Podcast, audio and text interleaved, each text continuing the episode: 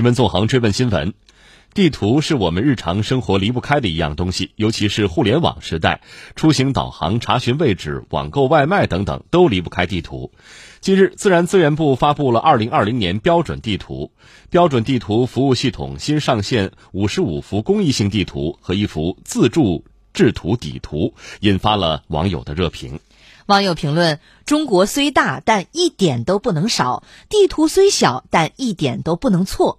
那么，标准地图有哪些特点？互联网时代应如何正确使用和获取标准地图？我们来听总台央广记者刘乐的报道。据自然资源部相关负责人介绍，与往年相比，今年发布的地图主要有三个方面的特点：一是地图服务国家重大战略能力进一步提升，今年发布了长江三角洲地区区域图。满足涉及长三角一体化发展战略的地图需求，同时方便公众直观地认识了解长三角一体化发展战略。二是地图内容更加丰富，此次发布的地图尺寸上主要以四开幅面为主，同时发布了少量一厘米和三厘米的极小尺寸地图。在内容上包括了中国地图、世界地图、各大洲地图以及我国主要河流、湖泊分布图等多种地图，满足公众更加多样化的地图需求。三是地图获取途径进一步便捷。今年在自然资源部标准地图服务的页面上，提供了各省、自治区、直辖市的标准地图服务网站的链接，公众可以快捷访问各地的标准地图服务。除了我们熟知的纸质版地图，互联网时代电子地图也是当前使用最广的地图之一。也正是因为其受众面广的特点，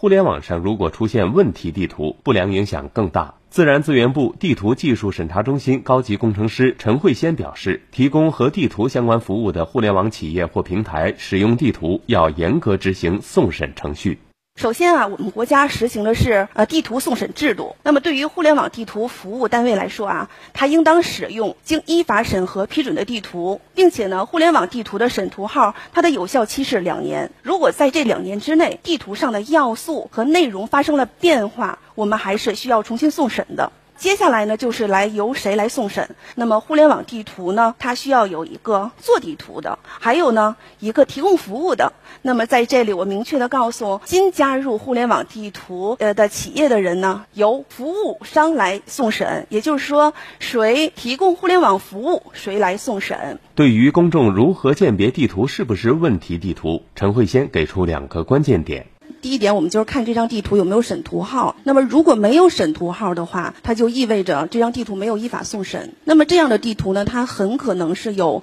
危害我国主权和安全的问题。那么其次呢，我们就是看地图内容了。自然资源部地图技术审查中心的专家们啊，总结了五步识别问题地图的方法，能够快速的识别一张中国地图是否出现了重大的原则性的问题。赤尾雨绝不能少，台湾岛不能漏掉，同色十分重要。藏南和阿克塞钦国界线不能画错，拒绝问题地图，祖国领土一起收好。那么，公众如何做到规范使用地图？自然资源部地理信息管理司司长李永春表示，首先要引用合法来源的地图，或者使用专业机构编制的地图。引用地图时，应优先选用自然资源部和各地自然资源部门提供的标准地图。要特别记住，不能擅自引用未经审核，特别是来源于境外网站登载的地图。李永春介绍说，迄今为止，自然资源部的网站上了二百零九幅